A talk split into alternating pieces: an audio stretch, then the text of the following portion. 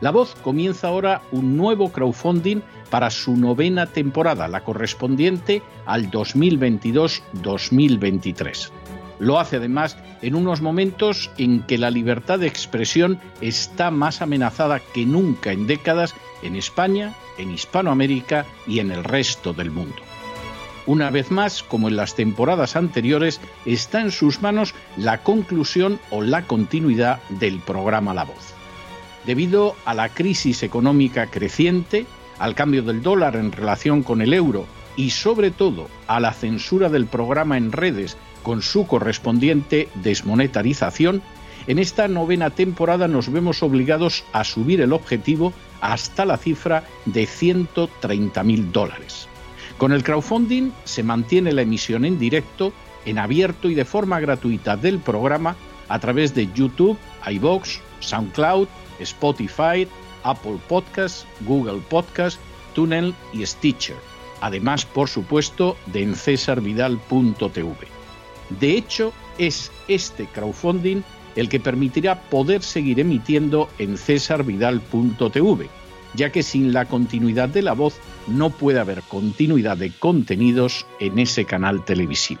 Si la voz, tras la conclusión de esta temporada, no pudiera regresar en el mes de octubre, quizá no sucedería algo tan grave.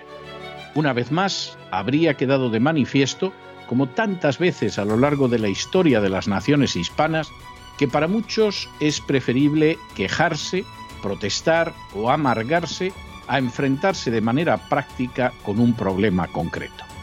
No pasaría nada.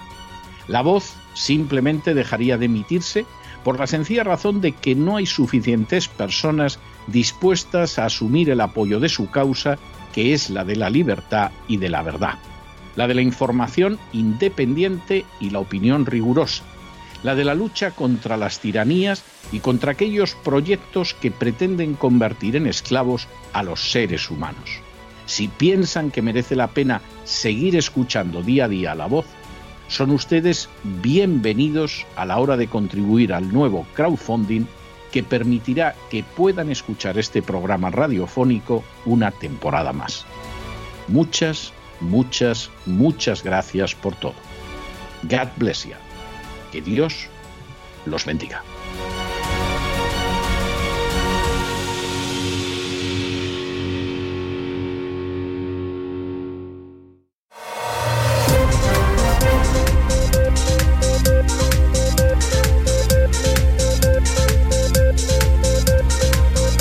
Las noticias del día. Buenas tardes, buenos días, buenas noches, en función de la región del planeta en la que estén escuchando este programa de La Voz. Y estamos de regreso tras ese certero editorial de don César Vidal, en el que, como es habitual, ha tejido un paralelismo entre la historia clásica, en este caso la del Imperio Romano, y la época actual, dos tiempos separados por milenios, pero que reflejan las virtudes y las miserias de los seres humanos, especialmente de aquellos eh, que tienen tareas de gobierno. Como ha explicado don César, no se le puede pedir peras al olmo y esperar que los burócratas que han hecho carrera medrando, pasando la mano por el lomo y haciendo del nepotismo, del amiguismo y de la injusticia su modo de vida, pues ahora, por arte de magia, se conviertan en personas justas que busquen los ciudadanos a los que dicen representar, en lugar de buscar, que es lo que hacen realmente, el beneficio propio. En esta ocasión, el director de este programa ha puesto el acento sobre el uso abusivo del parque inmobiliario público pero hay otros muchos ejemplos que tratamos aquí además cada día, a pesar de que permanezcan ocultos en esos grandes medios, excepto cuando se trata de informaciones que pueden hacer daño al enemigo. Aquí sí, cuando se trata de hacer daño al enemigo político, de un determinado director de periódico, de una determinada empresa, entonces las trincheras se cavan a derechas e izquierdas y todos se tiran los trastos a la cabeza, mientras los que manejan los hilos comen palomitas disfrutando de la batalla, una batalla en la que solo ganan ellos.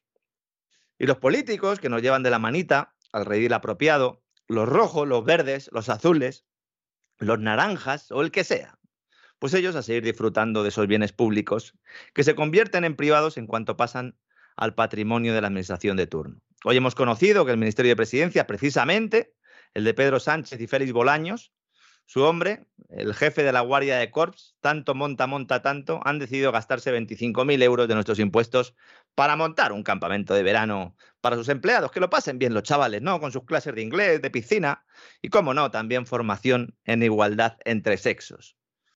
Otro enfrentamiento artificial, el de hombres y mujeres, que sirve de alimento a esos poderosos que no quieren que miremos la brecha real, la que diferencia a los que viven del presupuesto y los que nutren ese presupuesto cada día, trabajando más y ganando menos.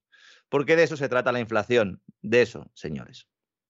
No he podido dejar de acordarme, cuando escuchaba el editorial de don César, acordarme de uno de esos altos cargos que ha mencionado, Salvador Illa.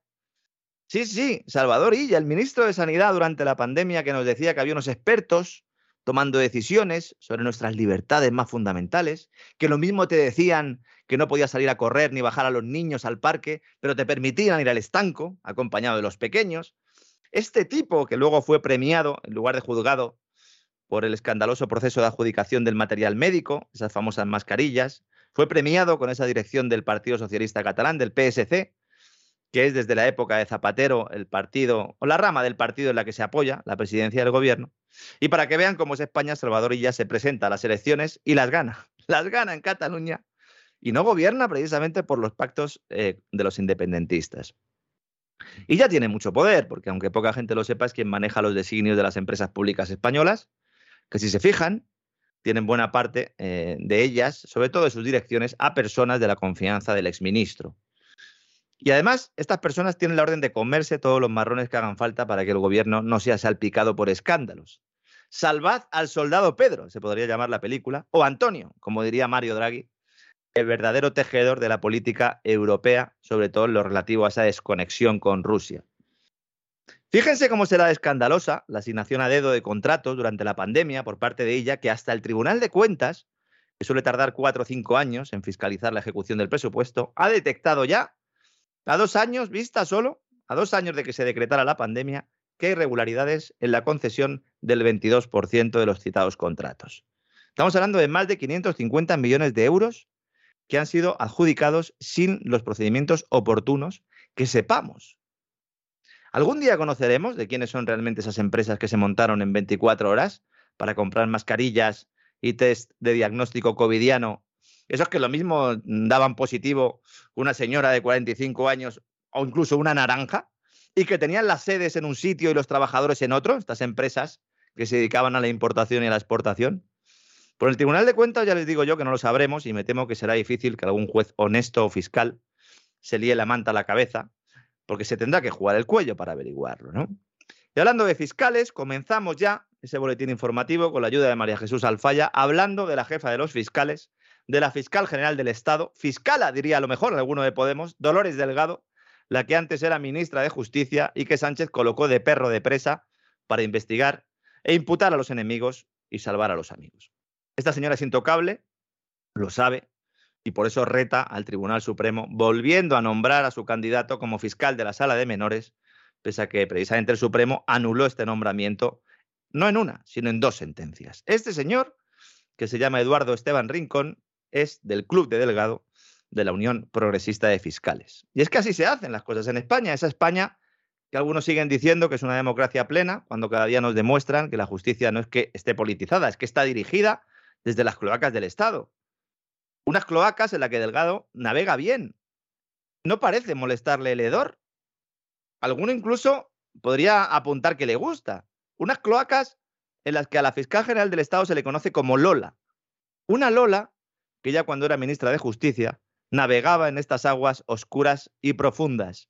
Una Lola que fue grabada en una ya famosa comida en 2009 con el excomisario Villarejo, que sigue filtrando en nuestros días a través de diversos terminales y que mantiene desde hace años una buena relación con este tipo, y que ha iniciado una guerra con el Centro Nacional de Inteligencia, el CNI, los espías, que veremos cómo termina. En aquella comida estaba también otro tipo que seguro que conocen, Baltasar Garzón, el ex juez prevaricador y que ahora, a través de su bufete, es el abogado defensor de varios imputados en la causa contra el comisario que está en la Audiencia Nacional. La relación sentimental de la hoy fiscal general de Lola con Balta, que es como se conoce a Baltasar Garzón, era Vox Populi mucho antes de que ella la hiciera oficial. Tanto es así que Villarejo, está en la cárcel, y sus cómplices vendían dicho noviazgo a sus clientes sin pudor como un elemento de valor a la hora de convencerles de una supuesta contratación de los servicios de Balta. Claro, con estos mimbres, a nadie le extrañará que Dolores, Dolores se llamaba Lola, como dirían los suaves, grupo mítico de rock español, decidiera apartar del caso Villarejo a un fiscal que no le gustaba. Y para más Inri se lo carga por la supuesta relación sentimental que éste mantuvo con una abogada de la acusación particular. Pero si eso es justo lo que ella tiene con Balta. Hemos llegado a un punto, señoras y señores, en el que los que están arriba orinan sobre nosotros mientras nos intentan convencer de que está lloviendo. Pues que sepan ya en la Fiscalía del Estado y en el resto de terminales judiciales y mediáticos que aquí en La Voz contamos lo que subyace detrás de esa aparente democracia, que algunos piensan que consiste solo en depositar el voto en una urna cada cuatro años. Y como siempre, comenzamos analizando y desglosando esta y otras noticias de la mano de María Jesús Alfaya. Buenas noches, María Jesús. Muy buenas noches, Lorenzo. Un placer compartir este espacio contigo. Dar un fuerte abrazo a César, que dentro de nada ya está totalmente recuperado de esta pequeñita intervención y ya está aquí con todos ustedes. Pero nosotros continuamos aquí con este análisis de la actualidad, lo que le ocultan o le cuentan a medias. Y vamos con esa primera noticia. La fiscal general del Estado ha vuelto a designar a Eduardo Esteban como fiscal de la Sala de Menores de la Fiscalía General del Estado. Poco le ha importado a Dolores Delgado que su nombramiento fuera anulado por la Sala Tercera del Tribunal Supremo por algo muy grave. Dijeron que no era conveniente que Eduardo Esteban siguiera como fiscal de la Sala de Menores porque le faltaba motivación. ¿Les parecerá a ustedes poco? ¿Y qué ha hecho Dolores Delgado? Ha optado por rechazar al otro candidato, José Miguel de la Rosa, porque según la Lola, le falta sensibilidad en perspectiva de género. Y como les decimos, para justificar el nombramiento, la exposición de motivos por los que elige a Eduardo Esteban, pese al veredicto en contra del Tribunal Supremo, la socialista Dolores Delgado hace un escrito de 22 folios. Y repetimos, dice que Miguel de la Rosa no es sensible con la perspectiva de género y lo dice así. Les leemos. Motivo asimismo mi decisión con otros parámetros imprescindibles y presentes como ejes programáticos de mi jefatura al frente de la Fiscalía Española. La perspectiva de género. La he percibido a través del conocimiento directo que tengo del ilustrísimo señor don Eduardo Esteban Rincón, de sus informes e intervenciones en la Fiscalía ante el Tribunal Constitucional. Ha advertido en él, como ven, la perspectiva de género y sigue diciendo Dolores Delgado. El otro candidato, como ven y lo nombra, se refiere al fiscal de la Rosa. El otro candidato en su trabajo en la sección civil de la Fiscalía del Tribunal Supremo viene sosteniendo posturas con las que no me identifico en asuntos concretos y que reflejan, a mi juicio y en mi discrecionalidad, menos mal que lo reconoce, una falta de sensibilidad para el abordaje de las cuestiones jurídicas desde esa perspectiva, es decir, la perspectiva de género. Y sigue diciendo. Esa es mi experiencia en mi cometido como fiscal general del Estado, lo que en su momento y en coherencia me llevó a proponer la jefatura de la sección civil de la Fiscalía del Tribunal Supremo a un fiscal que sí posee esta perspectiva y que no he advertido en el desempeño profesional del excelentísimo señor don José Miguel de la Rosa Cortina. Aquí sí le nombra, para lo negativo. No se olviden ustedes, porque lo hemos contado en este programa, que la Fiscalía General del Estado organiza cursos para adoctrinar a los fiscales en la agenda de género. Los llaman cursos transversales de perspectiva de género.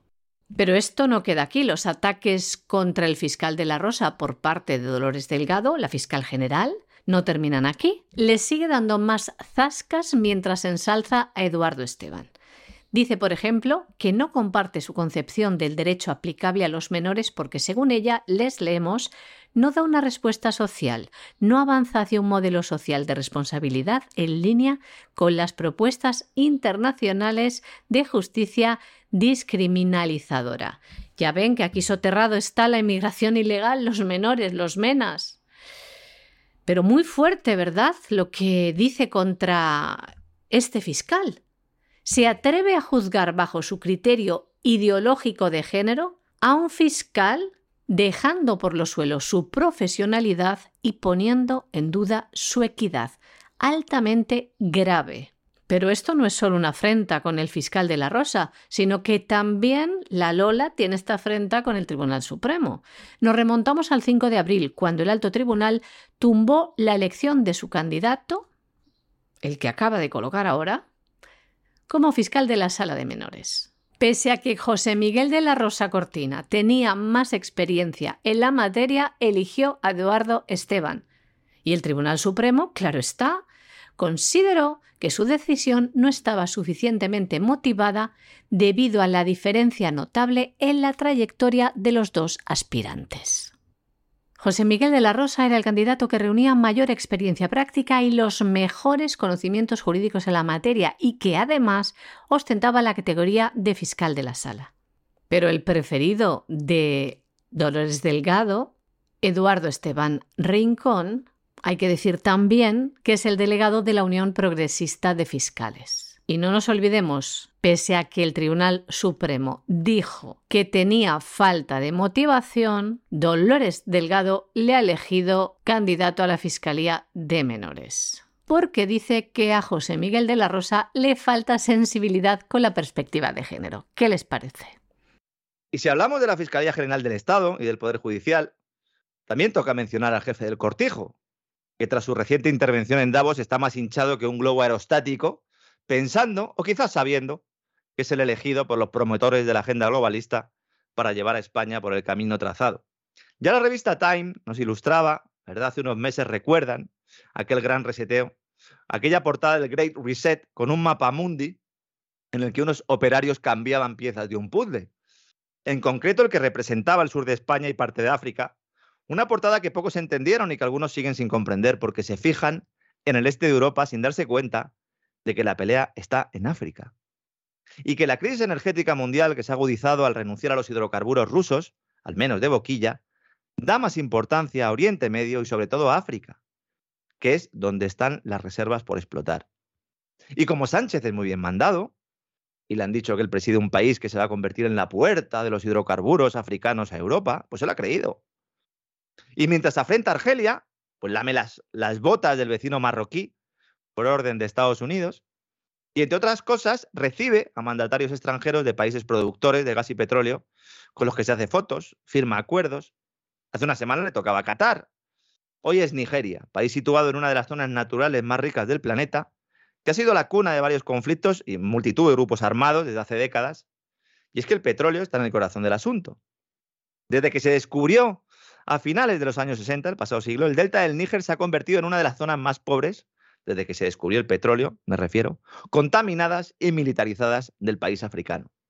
Pero claro, esto le da igual a los adalides de la libertad que ven en Rusia el gran oso que quiere matarnos a todos de un zarpazo. Miren un poco más allá, por favor. Miren un poco más allá de lo que tienen delante y verán la verdad. África es el objetivo y la guerra energética se librará allí, mientras en Europa nos racionarán el consumo por solidaridad con el pueblo ucraniano, un pueblo ucraniano que a los que toman las decisiones les importan lo mismo que el pueblo nigeriano. Absolutamente nada. El presidente del Gobierno de España, Pedro Sánchez, firmaba ayer junto al presidente de Nigeria una declaración en la que se prevé reforzar los suministros de gas y petróleo procedentes de este país africano. España recibe actualmente más de 2,4 millones de toneladas de petróleo por trimestre, lo que supone más del 15% del total de importaciones de este material que España compra en el mercado internacional. Nigeria es el primer proveedor de petróleo de España, que es el segundo cliente más importante de la nación africana. El presidente Muhammadu Buhari se ha reunido con Pedro Sánchez en la Moncloa para confirmar la voluntad de ambos países de reforzar los suministros de energía. Decir también que hacía 17 años que un presidente de Nigeria no visitaba nuestro país. En la declaración conjunta España reconoce a Nigeria como uno de sus suministradores más fiables y Sánchez ha trasladado a Buhari el interés de las empresas españolas por consolidar un suministro estable sobre bases duraderas. Pero como bien explicaba Lorenzo, hace falta construir un nuevo gasoducto. Y nos dirigimos ahora a Nicaragua para informar sobre la última cacicada del régimen de Daniel Ortega, líder sandinista que con sus 76 años podría acabar como esos dictadores que se mueren en sus camas en lugar de estar en la cárcel. ¿no? En las últimas supuestas elecciones detuvo a más de una docena de destacados miembros de los partidos de la oposición, entre ellos cuatro que probablemente le habrían disputado la presidencia. Una ola de arrestos definida así incluso por el propio Wall Street Journal y considerada una de las peores represiones contra la sociedad civil en América Latina en décadas, decía el, el rotativo norteamericano. Hombre, habría que recordarle a los señores del Wall Street Journal, o mejor dicho a su editor, que Zelensky el unicornio rosa ucraniano, también mete en la cárcel a los opositores. Claro, eso cuando lo hacen los nuestros está bien, ¿no? Hay periodistas que dicen eso, supuestos defensores de la libertad, varios de ellos en España, que sostienen que es legítimo meter en la cárcel a un político que considere que es un error la política de alianzas gubernamental porque perjudica a los propios ciudadanos. ¿Esto es democracia? Una vez más vemos lo democráticos que son aquellos que encima nos pretenden dar lecciones, ¿no? Volviendo al caso de Daniel Ortega, con su esposa como vicepresidenta desde 2016, luego nos quejamos de Sánchez, Daniel Ortega ha creado una cleptocracia familiar, un oligarca made in Nicaragua, que toda su vida es una historia que gira en torno a las ansias de poder, a la lucha para obtenerlo, cueste lo que cueste, para abusar de él una vez obtenido por lo civil o, como es el caso, por lo criminal. Y ahora en lo que está es en intentar destruir lo poco que queda de la sociedad civil laminando a más de tres centenares de asociaciones en una caza de brujas que denota el nerviosismo de este tipo. Por cargarse, se ha cargado hasta la Academia Nicaragüense de la Lengua. Una muestra clara de lo que piensa Ortega de la libertad de expresión. Hay que cerrar bocas, pues nos cargamos la Academia de la Lengua, ¿no? Claro que, como explicaba George Orwell en su libro en 1984, para que exista libertad de expresión, primero debe haber libertad de pensamiento, y esa, lamentablemente, escasea en nuestros días. La Asamblea Nacional de Nicaragua, controlada por el régimen del presidente nicaragüense Daniel Ortega, ha aprobado por decreto y sin debate el cierre de 83 organizaciones sociales y culturales, entre ellas la Academia Nicaragüense de la Lengua. El gobierno sandinista afirma que están cumpliendo la ley porque estas asociaciones no se habían registrado como agentes extranjeros como marca la ley. Una decisión que ha sido tomada con 75 votos a favor, 0 en contra y 16 abstenciones. De este modo, se pone fin a 94 años de historia de la Academia, por no declararse agente extranjero. Y es que las entidades disueltas esta vez por la Asamblea niegan las acusaciones de Ortega de ser agentes de Washington que colaboran con los Estados Unidos para derrocar a su gobierno. La Academia Nicaragüense de la Lengua, como decíamos, con 94 años de historia, fue creada por siete intelectuales en agosto del año 1927. Tiene su sede en Managua y ha reivindicado sus aportaciones a la cultura y a la lengua española y lo recordaba así en su cuenta de Twitter, diciendo que ha colaborado con su aportación a diversos proyectos panhispánicos como el Diccionario Panhispánico de Dudas, el Diccionario Fraseológico, el Diccionario Gastronómico Panhispánico, el Diccionario Escolar, el Diccionario Panhispánico del Español Jurídico o el Diccionario de Americanismos. Con estas últimas 83 asociaciones clausuradas, ya son 200 oficialmente las entidades clausuradas por el gobierno de Daniel Ortega desde el año 2020, que fue cuando el Parlamento aprobó una ley que las obligaba a registrarse como agentes extranjeros y rendir cuentas sobre el uso de los fondos que reciben como donaciones. Decíamos 200 oficiales porque el colectivo de derechos humanos Nicaragua nunca según ellos, el número ascendería hasta las 344 entidades disueltas. Y seguimos en tierras americanas, pero un poco más al norte, donde Joe Biden o los tipos que le ayudan a levantarse y acostarse por la noche han decidido permitir de nuevo los viajes entre Estados Unidos y Cuba, que estaban restringidos desde la anterior legislatura. Todo para apoyar al pueblo cubano, dice la Casa Blanca. Qué buenos son. Qué buenos son los brujos visitadores del despacho oval aunque muy eficientes, no son, si tenemos en cuenta que los cubanos llevan más de seis décadas viviendo bajo la bota de ese régimen castrista que, aunque está en sus últimos estertores, al menos eso dicen, sigue aplicando el terror, promoviendo incluso el terrorismo de Estado tras el estallido social de julio del pasado año. Existe una estrategia oculta con el encarcelamiento masivo de cubanos por parte del régimen de La Habana. Y esto es así. Y se están utilizando los presos políticos como moneda de cambio en las conversaciones con el gobierno de Estados Unidos. ¿Forma parte ese gesto de la Casa Blanca de estas negociaciones? Ayer el Departamento de Transporte estadounidense ha levantado una serie de restricciones de vuelo a Cuba que habían sido implementadas por el expresidente Donald Trump durante su mandato.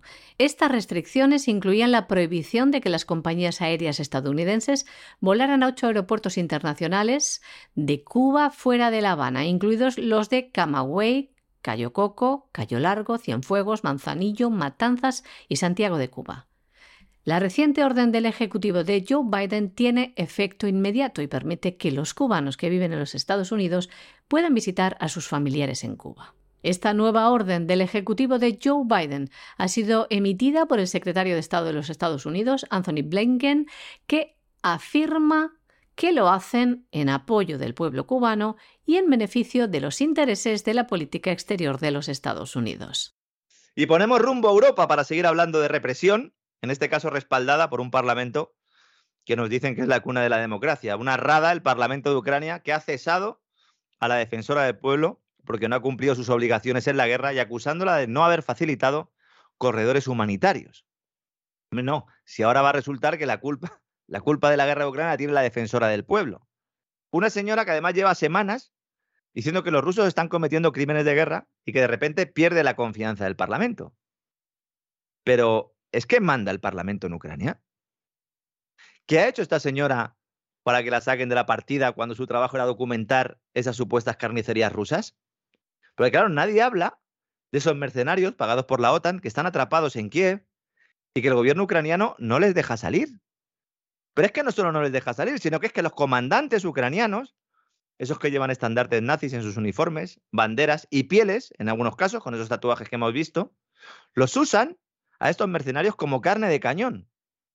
Muchos de ellos quieren volver a sus casas, los que no han caído en combate, porque muchos de ellos han caído en combate, les vendieron que era una guerra fácil y que iban a tener todo el apoyo del mundo, y al final sucedió lo que sucedió, que fueron los mercenarios, y muchos de ellos han caído.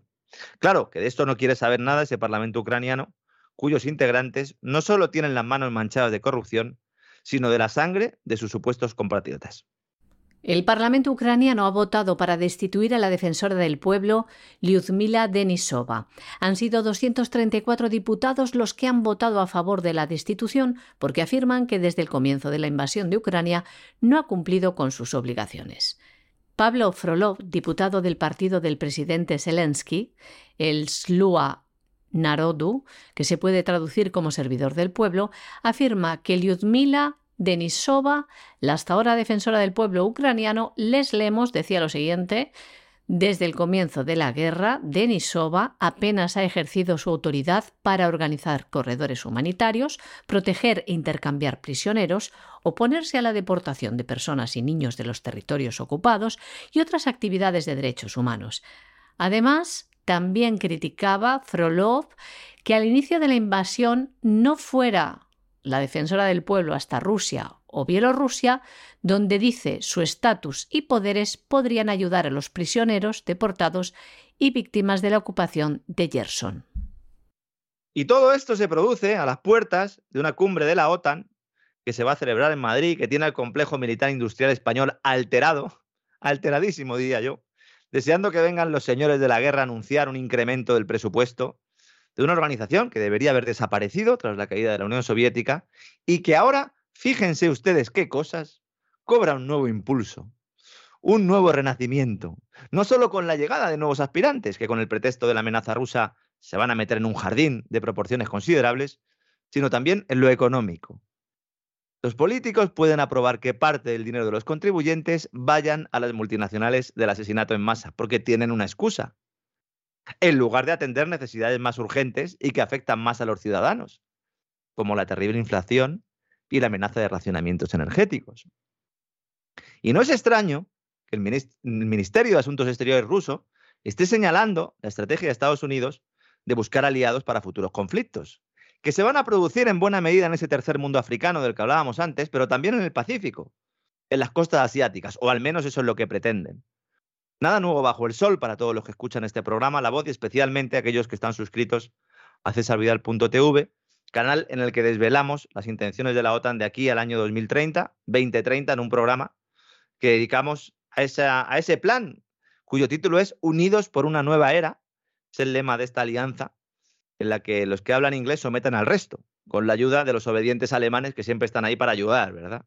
El informe lleva ese mismo título y pueden encontrarlo fácilmente en Internet. Les recomiendo que lo lean.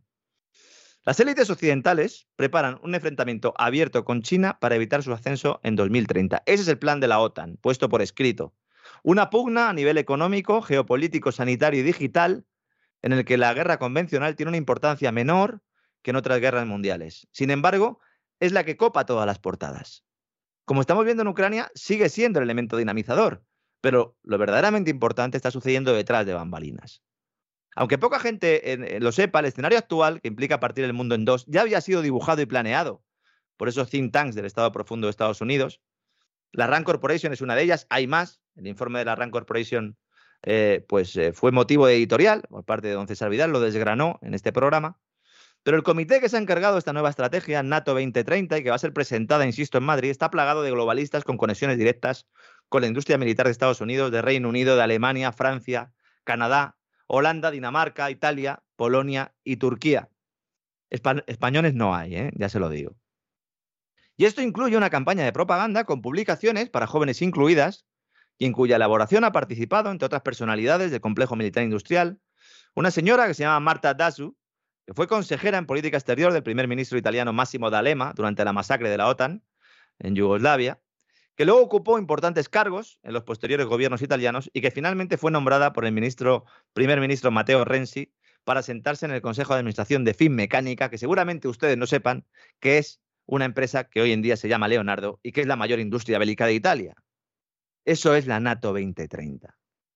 Es muy revelador comprobar que este inicio de la nueva era lo fecha, lo establece la Secretaría General de la OTAN en diciembre de 2019, que es cuando se la elaboración de esta estrategia para el control global. Qué casualidad, ¿verdad?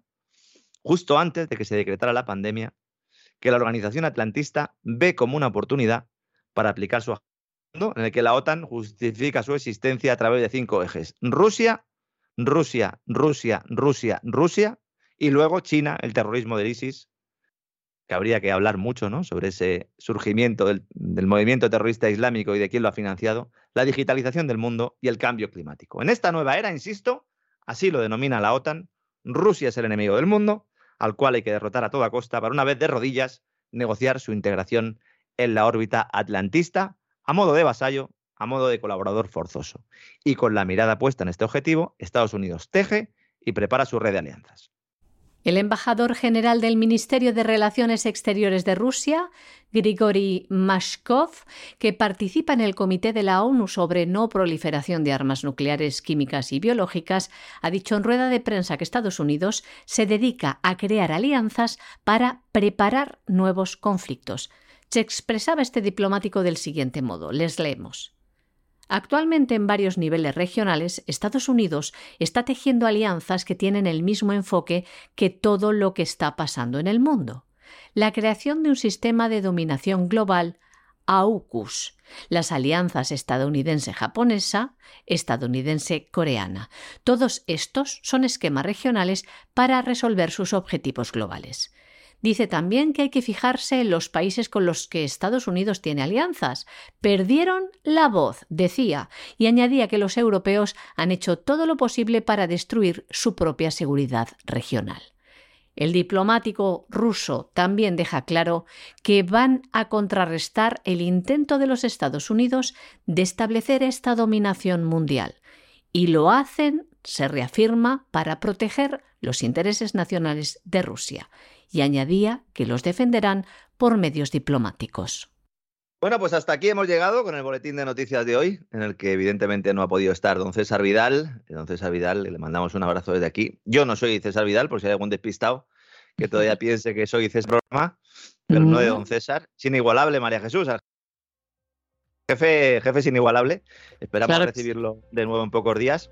Y mientras tanto, pues el resto del equipo seguimos aquí, al pie del cañón, para que no descansen los malos. Y tendremos todos los contenidos del programa, incluidos se despegamos, en el que volaré otra vez contigo, María Jesús. Vamos a hacer doblete, ¿verdad? Muy ¿Eh? bien.